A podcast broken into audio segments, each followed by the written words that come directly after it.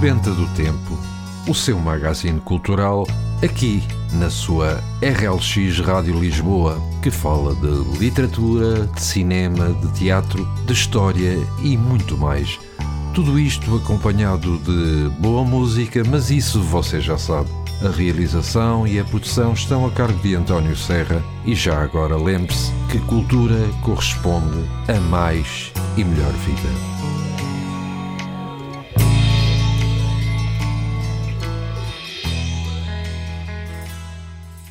Ora então, muito bom dia para si que nos escuta. O meu nome é António Serra e vou estar consigo durante cerca de uma hora aqui na sua RLX Rádio Lisboa com mais um programa Sebenta do Tempo. No programa de hoje trago-lhe algumas curiosidades referentes a este dia, notícias variadas a nível nacional e internacional, uma crónica do autor Fernando Namora, e do seu livro Retalhos da Vida de um Médico. E no final, a habitual sugestão de leitura da semana. E, se você não sabe, hoje é o dia da mão vermelha. Este dia é um pedido mundial a todos os líderes políticos e militares para deixarem de recrutar crianças para a guerra. O recrutamento de crianças e adolescentes para a guerra é uma realidade em vários países do mundo surgindo a data como uma chamada de atenção internacional para esta situação. O Dia da Mão Vermelha surgiu em 2002 por iniciativa da ONU, precisamente a 12 de fevereiro, com a instituição do Protocolo Facultativo à Convenção sobre os Direitos da Criança, assinado por mais de 100 países. Apesar da existência de convenções internacionais contra o uso de crianças na guerra, Estima-se que o número de crianças soldados espalhadas pelo mundo ande pelos 300 a 500 mil, entre elas um terço são raparigas. E hoje também é o dia de Darwin. O dia de Charles Darwin é um dia internacional de celebração. Além das descobertas de Charles Darwin, neste dia festeja-se a ciência, a evolução e a humanidade em si. A razão de tudo isto ser celebrado neste dia é simples. Foi a 12 de fevereiro de 1809 que nasceu Charles Darwin. O objetivo do dia é inspirar as pessoas pelo globo a refletir e a agir cientificamente, com curiosidade e, e fome pela verdade, tal como Darwin fez. Darwin foi o primeiro cientista a explicar com rigor a evolução biológica por intermédio da seleção natural na sua obra mestra a origem das espécies, neste dia realizam-se várias iniciativas pelo mundo, tendo em vista a promoção da ciência em geral e o tributo ao grande naturalista britânico em particular. Desta forma, neste dia, têm lugar exposições, palestras, workshops, peças de teatro, entre outras. Isto, claro, com devidos, os devidos condicionamentos devido à Covid-19. Entretanto, registaram-se alguns acontecimentos neste dia 5 de fevereiro, durante os variados anos, e assim em 1804 morreu, com 79 anos, o filósofo Immanuel Kant, o autor de Crítica da Razão Pura. E em 1809 nasceu o futuro presidente dos Estados Unidos, Abraham Lincoln, e nasceu o naturalista britânico Charles Darwin. Em 1818, a independência do Chile é proclamada em Santiago. Em 1886, Fontes Pereira de Mel pede admissão perante o descontentamento popular pela restauração do imposto da água e o aumento dos impostos sobre o rendimento e o consumo. Ora, era bom que houvesse agora um, talvez. Digo eu. Em 1905, eleições gerais em Portugal, vitória do Partido Progressista no governo. Em 1929, nasce o escritor português Nuno Bragança, autor de Direta, Square Tolstoy e de A Noite e o Riso. Em 1949, Norton Matos retira a candidatura à presidência da República Portuguesa por não obter de Oliveira Salazar a garantia de eleições justas. Em 1973, a guerra do Vietnã são libertados os primeiros prisioneiros de guerra norte-americanos. E em 1984 morre em Paris, aos 69 anos, Júlio Cortázar, escritor argentino, nascido em Bruxelas, naturalizado francês, autor de prosa do Observatório. Em 1986, o Reino Unido e a França assinam em Cantuária o tratado que prevê a construção do túnel sob o Canal da Mancha. E em 2000 morre com 77 anos Charles Schultz, criador da série Peanuts e dos personagens Charlie Brown e do seu cachorro da raça Beagle chamado Snoopy. Em 2007 morre com 102 anos Peggy Gilbert, saxofonista de jazz norte-americana.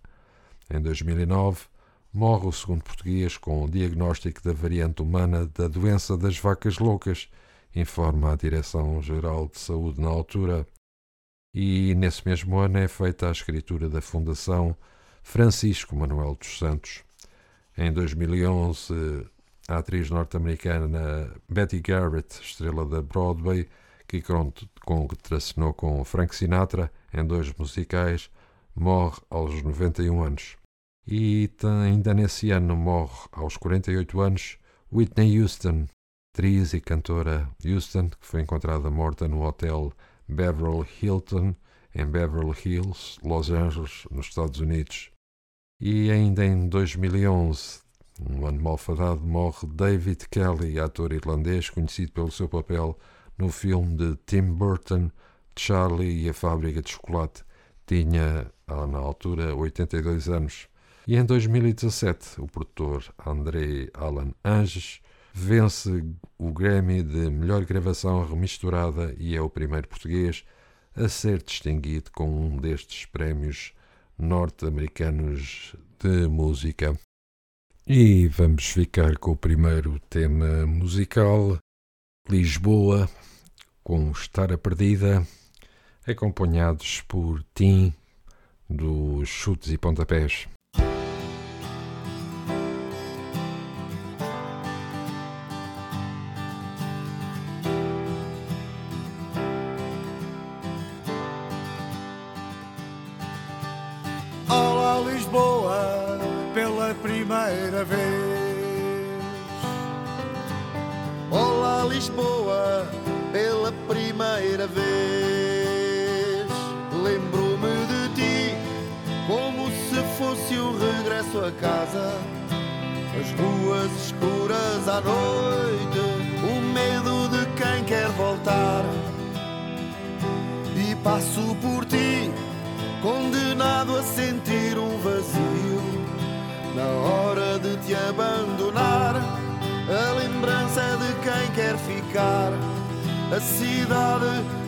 Descobrir, o adeus vou partir. Lisboa é só tu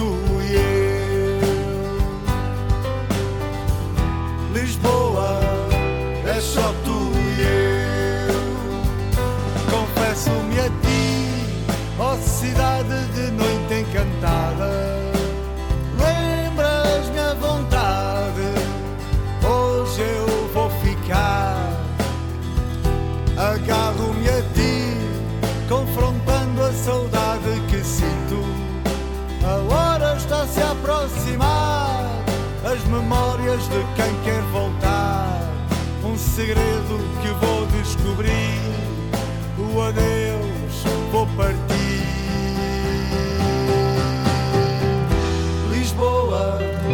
é só tu e eu. Lisboa é só tu e eu.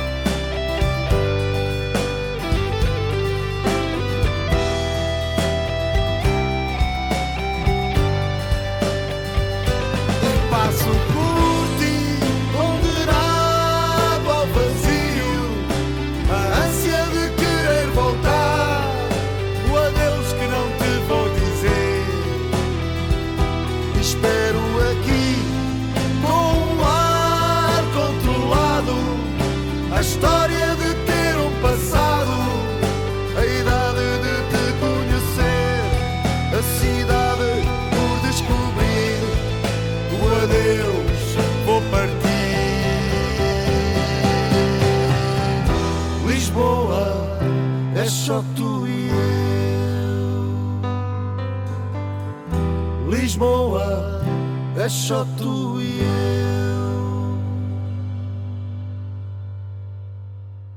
E depois de termos ouvido o Estar a Perdida, vamos para a crónica da semana, desta vez retirada do livro Retalhos da Vida de um Médico, de Fernando Namora.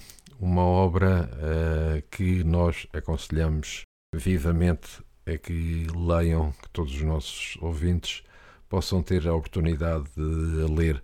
Ela já tem uns aninhos, mas continua atual. E vamos então à crónica.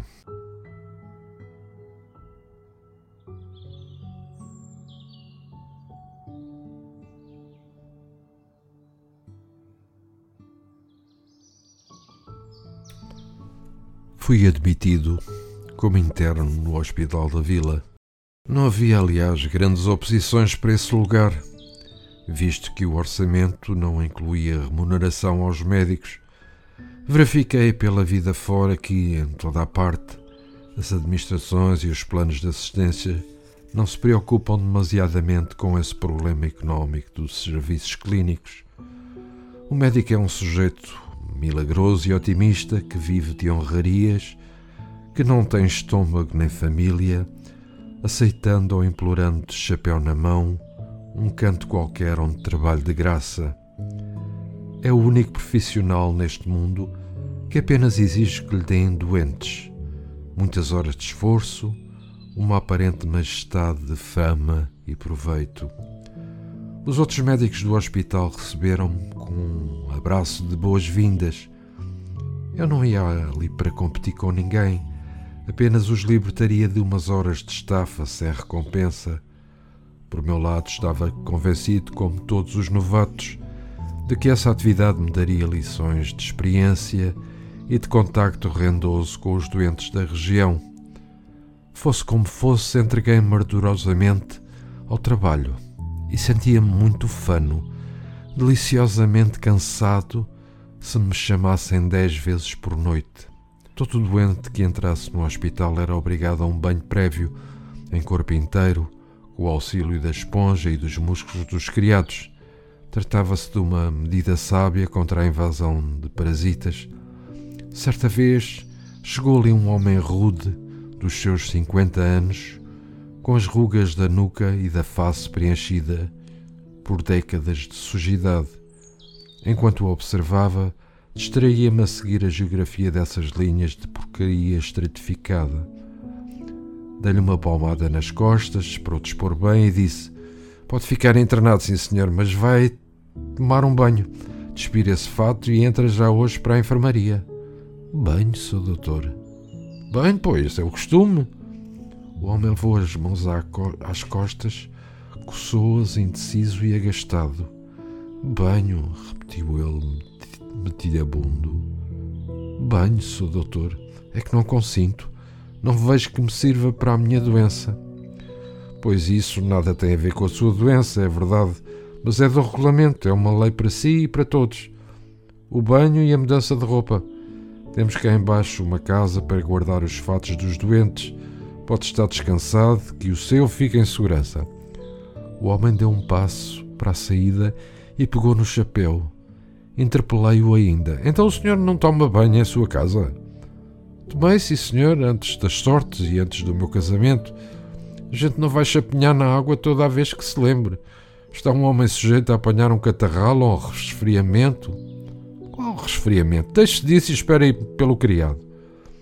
Ele, embora reticente, acabou por conceder. Dois dias depois coube-me a vez de prestar serviço na enfermaria dos homens. Numa das camas, o doente tinha a roupa arrepiada para a cabeça, como se tivesse frio. Peguei no dossiê e perguntei ao enfermeiro: Quem é este homem? As mãos do doente afastaram os lençóis com brusquidão e, de olhos injetados vermelhos de febre e rancor, disse numa voz roquejada mal se percebendo das palavras. Sou eu, sou doutor. Tenho um catarral e é por sua culpa. Eu bem lhe disse que não se brinca com a água. O homem teve realmente uma pneumonia.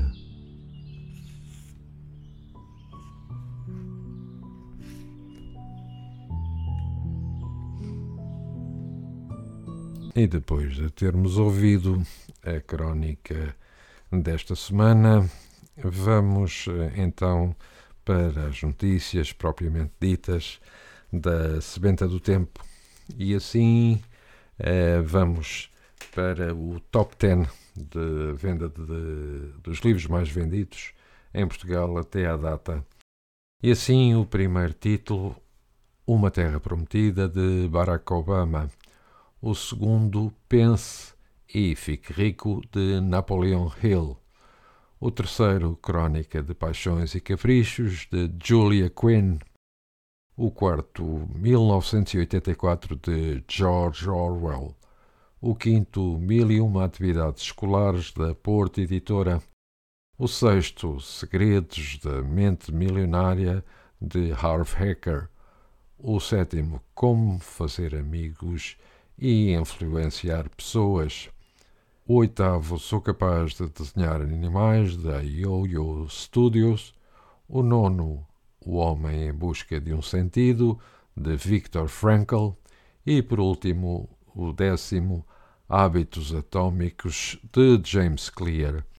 E antes de avançarmos com mais notícias, vamos fazer mais uma pausa musical e desta vez na voz de Rui Veloso, o prometido é devido.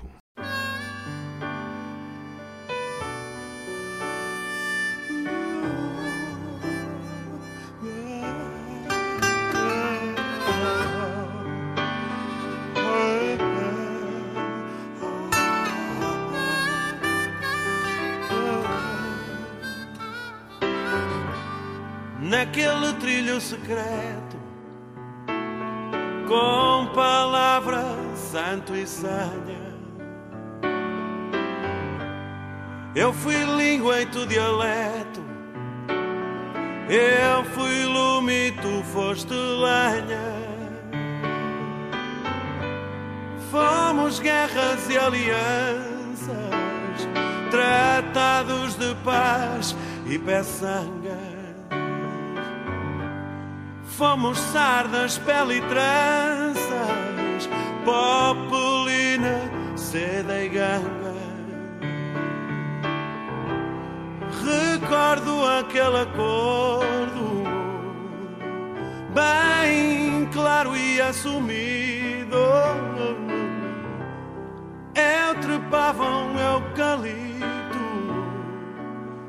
e tu tiravas o vestido.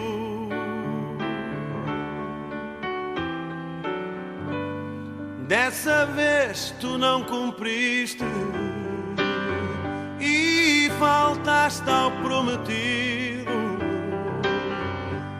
E eu fiquei sentido e triste. Olha que isso não se faz. Disseste que se eu fosse audaz, tu tiravas o vestido prometido a devido. prometido é devido.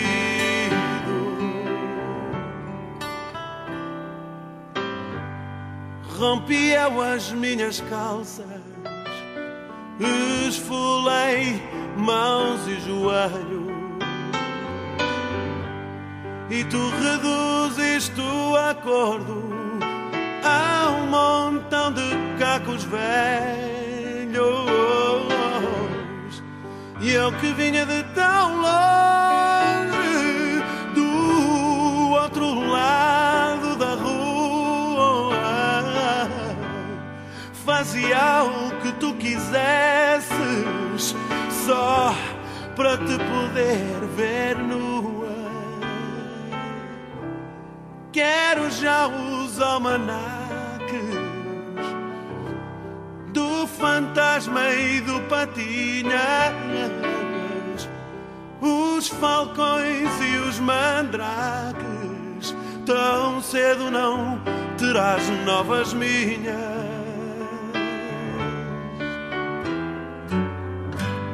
Dessa vez tu não cumpriste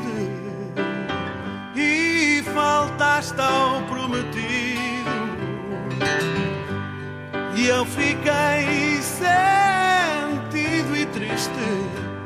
Olha que isso não se faz. Disseste que se eu fosse audaz, tu tiravas o vestido prometido é devido. O prometido é devido. Prometido é devido. O prometido é devido.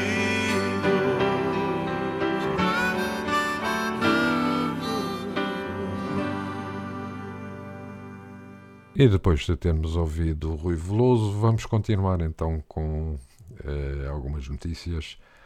E 7 de fevereiro, é eh, no dia 7 de fevereiro, foi relembrado Sebastião da Gama, poeta, escritor, professor. Sebastião da Gama nasceu a 10 de abril de 1924, licenciado em Filologia Românica pela Universidade de Lisboa, exerceu a função de professor do ensino técnico. Morreu no dia 7 de fevereiro de 1952, com 28 anos, vítima de uma tuberculose que se declarara desde criança. Colaborador de Távola Redonda, entre 50 e 54, estreou-se em volume em 1945 com Serra Mãe, exercendo para os que procuravam, como David Mourão Ferreira ou António Manuel Couto Viana, no fim da década de 40 e início da década de 50, um exemplo de superação da oposição entre necessidade de empenhamento versus liberdade de criação em que se debatia a poesia. Em carta David Mourão Ferreira, em 1946, defende que a arte é a vida nos seus matizes múltiplos, posta em beleza, não a política, não a religião, não a moral postas em belezas, que o artista verdadeiro apenas responde às vozes que chamam dentro de si o que não quer dizer que essas vozes não tenham sido caldeadas em muitas vozes exteriores. Poeta marcado pela consciência de que a sua vida seria efêmera, a poesia de Sebastião descreve uma lúcida aprendizagem da morte, não como desistência e desalento, mas como confiança na vida. Foi necessário ter perdido tudo para chegar à perfeição enorme de não perder a confiança. No itinerário paralelo, manifestada na exaltação da natureza e de Deus, herdeiro de Régio na expressão da inquietação religiosa, resolve o manicaísmo do fundador da presença num apaziguamento que nasce da entrega do sujeito poético a uma natureza que é, na tradição franciscana, um sinal da beleza de Deus encarnada nas coisas. No dia 5 de fevereiro, faleceu o ator Christopher Plummer, o ator que interpretou a figura do capitão Van Trapp no filme Música no Coração. Nascido em Toronto a 13 de dezembro de 1929, Plummer foi um dos rostos mais regulares de Hollywood, tendo começado no teatro e na televisão com uma carreira prolífera que no grande ecrã arrancou definitivamente com o gigante sucesso Música no Coração, de 1965, de, dirigido por Robert Wise, ao lado de Julia Andrews, mas só alcançou o verdadeiro reconhecimento depois dos 70 anos. Para que conste, a famosa personagem do Capitão Von Trapp em Música do Coração foi mesmo uma espécie de arrependimento que guardou durante algum tempo em parte porque se colou à sua imagem, assim como James Bond se colou à de Sean Connery. Eu não estava particularmente feliz com o papel porque não achei que fosse, enfim, a coisa mais emocionante. Quer dizer, não se compara a Hamlet ou Lear, e eu era um pouco snob acerca disso nessa época, disse em entrevista à Deadline, isto numa altura em que já vivia de algum modo apaziguado com a memória do filme que não estava entre as suas preferências e orgulhos da profissão e que sempre que se referiu como The Sound of Mucus, o som do muco, fazendo o trocadilho com o título original The Sound of Music. Mas depois de Von Trapp, e apesar da sombra desta personagem, não lhe faltaram papéis de figuras ilustres. Vestiu a pele do escritor Rudyard Kipling Em O Homem que Queria Ser Rei, de 1975, de John Huston, foi de Sherlock Holmes em processo arquivado por ordem real em 79, de Bob Clark, Tolstoy, primeira nomeação para Oscar, em A Última Estação de 2009, de Michael Hoffman, e por essa altura já estava a ganhar a tal Gravitas em filmes, como O Informador, de 99, de Michael Mann, Uma Mente Brilhante, de 2001, de Ron Howard, e O Novo Mundo, de 2005, de Terence Malick, e Infiltrado, de 2006, de Spike Lee. Com o avançar da idade, a sua carreira não abrandou. Entre uma série de produções, foi ainda o Patriarca em Milênio 1, Os Homens que Odeiam as Mulheres, em 2011, de David Fincher, protagonizou o número em 2015 de Atom Egoyan, interpretando um homem com demência e mais uh, recentemente fez parte do ensemble The Knives Out, Todos São Suspeitos, de 2019, de Ryan Johnson. Plummer não pensava na reforma, há já muito longa carreira, estava para continuar, não terminasse com este adeus súbito, na sequência de uma queda em casa de um dos nobres e jovens atores da família de Hollywood. E vamos fazer mais um intervalo musical, desta vez na voz de Carlos Paião, recordando o tema Cinderela.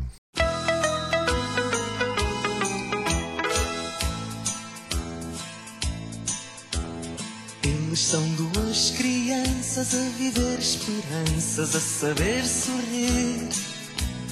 Ela tem cabelos louros, ele tem tesouros para repartir. Numa outra brincadeira passam mesmo à beira, sempre sem falar. Uns olhares envergonhados e são namorados sem ninguém pensar. Foram juntos no outro dia, como no autocarro em pé. Ele lá lhe disse a medo, o meu nome é Pedro e o teu qual é? Ela corou um pouquinho e respondeu baixinho: Sou a Cinderela. Quando a noite o envolveu, ele adormeceu e sonhou com ela.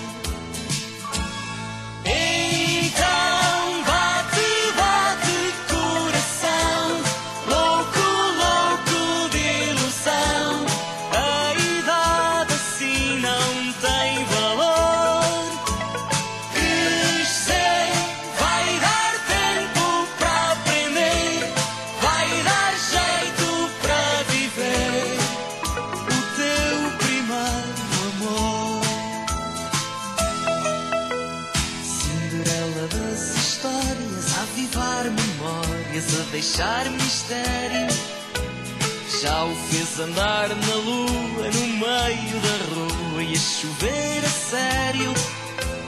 Ela, quando lá o viu, encharcado de frio, quase o abraçou. Com a cara assim molhada, ninguém deu por nada, ele até chorou.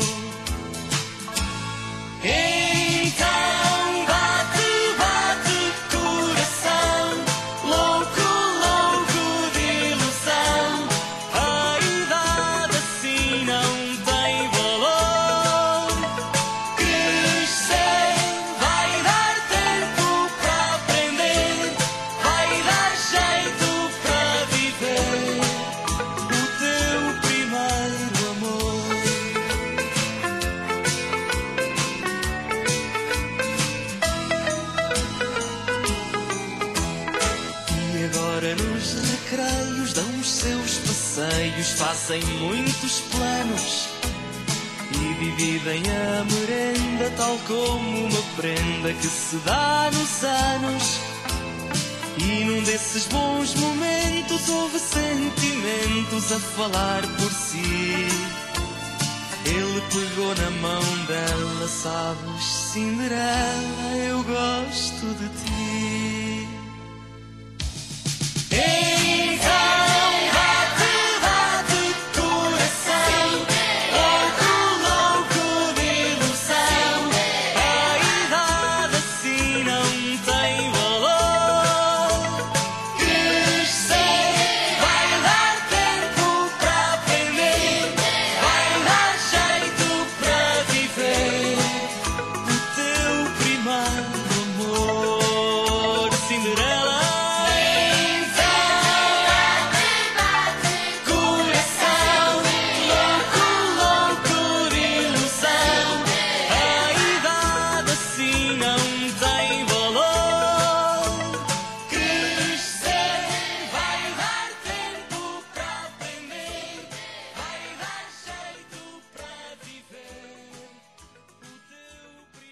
Depois de termos ouvido Carlos Paião, vamos para mais notícias.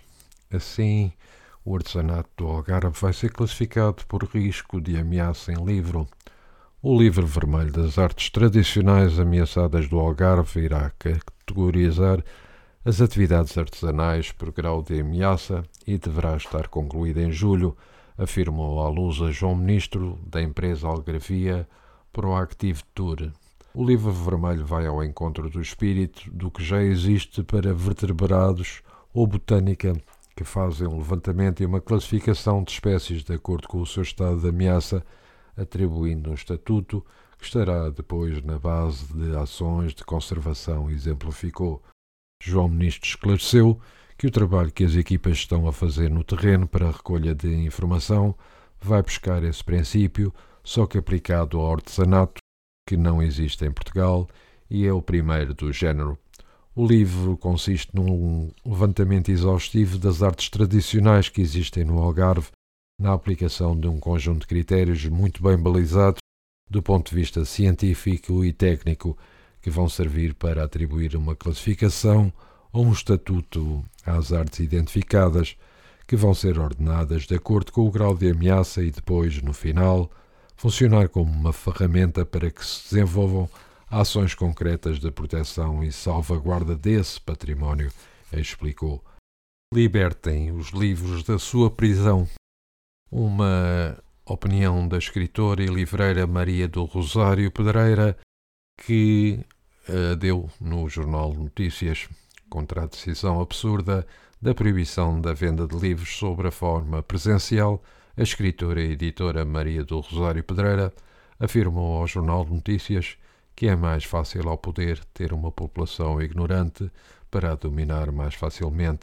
É cada vez mais audível o cor de vozes que contestam a decisão governamental de proibir a venda de livros, tanto nas livrarias como em espaços que habitualmente os comercializam, como é o caso dos supermercados ou das bombas de gasolina. Editora da Leia, Maria do Rosário Pedreira denuncia uma medida absurda que assume contornos ainda mais graves por Portugal ser um país com índices de leitura baixíssimos e com um problema gravíssimo em relação à dependência do digital por parte de crianças e jovens. O livro contribui certamente mais para a informação da população do que as revistas do coração e estas podem ser vendidas em todo o lado. Se a ideia é evitar aglomerações, há muito mais aglomerações diante dos quiosques de jornais e revistas do que sempre houve diante das livrarias.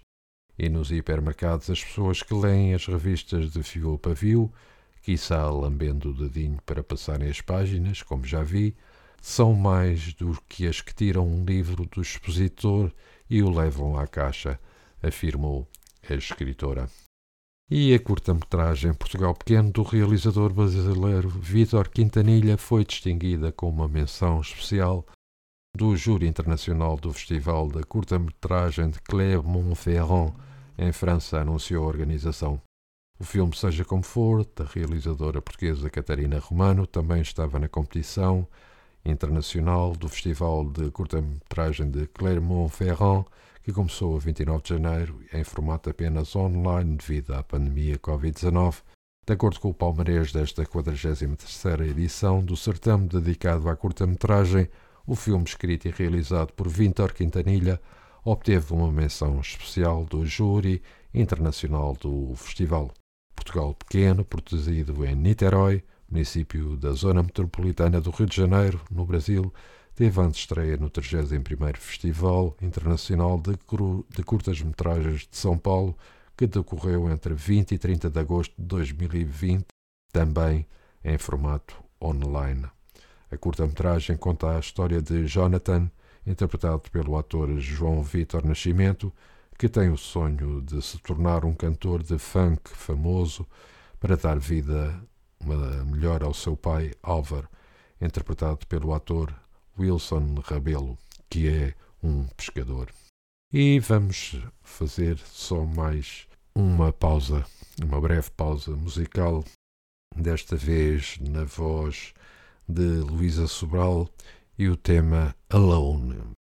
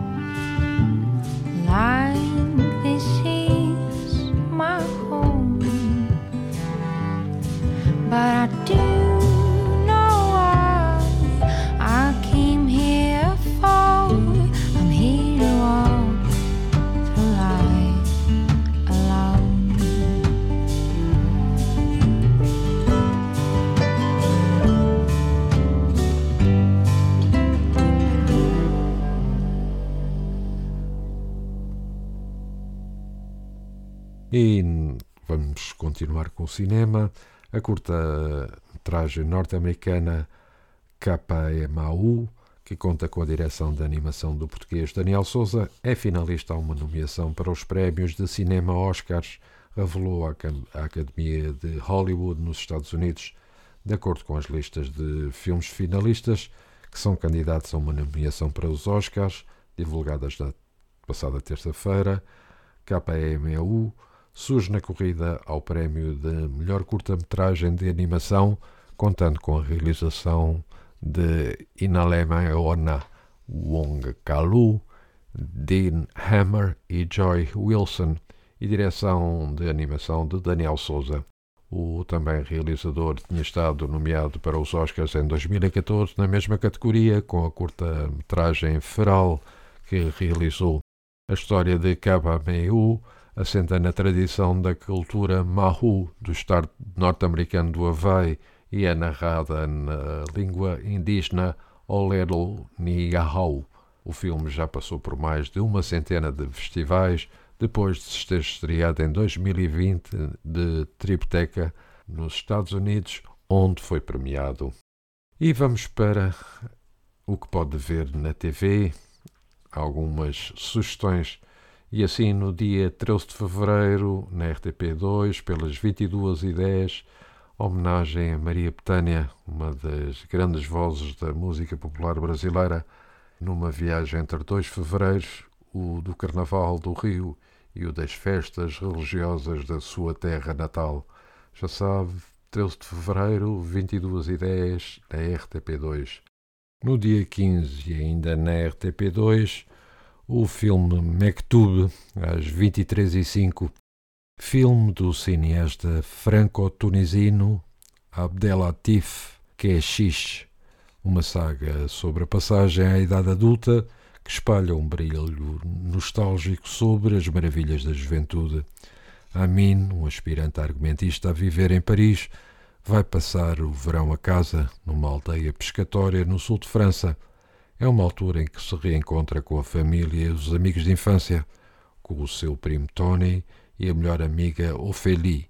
Passa o tempo entre o restaurante tunisino dos pais, os cafés da localidade e as praias em que as raparigas são frequentadoras na altura de férias. E para qualquer dia, se tiver Netflix, recomendamos-lhe o filme Adu, numa cidade autónoma de Melilla, no norte da África, pertencente à Espanha, um guarda civil chamado Mateu tem a tarefa de proteger o arame farpado que divide a cidade do resto da África, evitando, a entrada de imigrantes. Coincidentemente, numa reserva de Mubuma, no Senegal, um consultor externo chamado Gonzalo deve impedir a matança de elefantes por caçadores ilegais mas falha ao tentar salvar o mais importante da reserva. Com isso, o jovem Alika e o seu irmão, mais novo Adu, são forçados a fugir da sua pequena cidade em Mubuma e precisam lidar com a perseguição por testemunharem acidentalmente o assassinato. Como dizemos, é um filme que merece ser visto. Se tiver possibilidades, não o perca. E antes de irmos para a sugestão de leitura da semana, vamos eh, ficar com mais um pequeno espaço musical, nesta, nesta vez de, na voz de Vitorino, Flor de Jacarandá.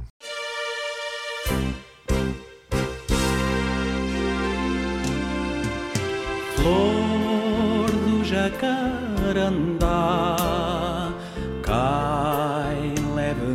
no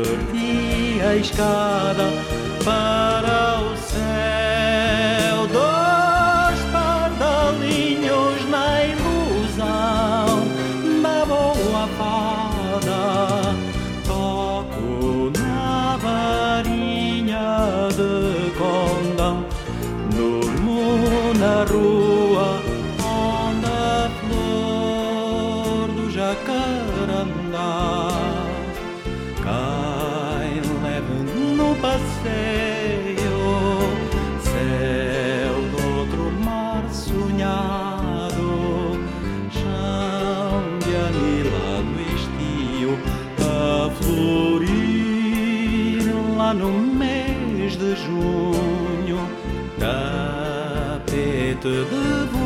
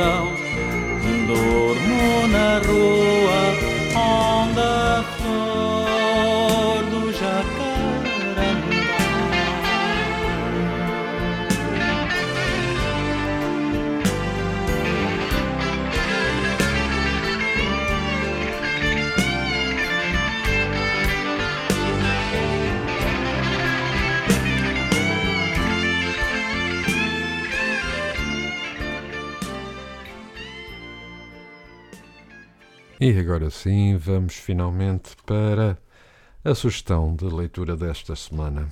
E desta vez trouxe-vos um livro intitulado Um Crime no Expresso do Oriente de Agatha Christie, nos livros do Brasil, mas que pode ser encontrado noutras editoras. O policial, que muitas vezes é considerado uma literatura menor, oferece-nos neste clássico, que, na minha opinião, deverá ser uma leitura obrigatória para quem gosta de ler, seja ou não amante deste género literário. Pouco depois das doze batidas da meia-noite, um nevão obriga o Expresso do Oriente a parar. Para aquela época do ano, o luxuoso comboio estava surpreendentemente cheio de passageiros, só que pela manhã havia, vivo, um passageiro a menos. Um homem de negócios americano jazia no seu compartimento, apunhalado até à morte. Poirot aceita o caso, aparentemente fácil, que acaba por se revelar um dos mais surpreendentes de toda a sua carreira é que pistas existem muitas e sujeitos também, sendo que todos eles estão circunscritos ao universo dos passageiros da carruagem. Para ajudar as investigações, o morto é reconhecido como sendo o autor de um dos crimes mais hediondos do século. Com a tensão a aumentar perigosamente, Poirot acaba por esclarecer o caso de uma maneira a todos os títulos surpreendente. Não perca, porque a história é realmente muito boa para quem ainda não a leu. Agatha Christie, que nasceu Agatha May Clarissa Miller em Torquay, na Grã-Bretanha, em 1890. Durante a Primeira Guerra Mundial, prestou serviço voluntário num hospital, primeiro como enfermeira e depois como funcionária da farmácia e do dispensário. Esta experiência revelar-se-ia fundamental não só para o conhecimento dos venenos e preparados que figurariam em muitos dos seus livros, mas também para a própria concepção da sua carreira na escrita. Com o seu segundo marido, o arqueólogo Max Malwan, Agatha viajaria um pouco por todo o mundo, participando ativamente nas suas escavações arqueológicas, nunca abandonando, contudo, a escrita, nem deixando passar em claro a magnífica fonte de conhecimentos e inspiração que estas representavam.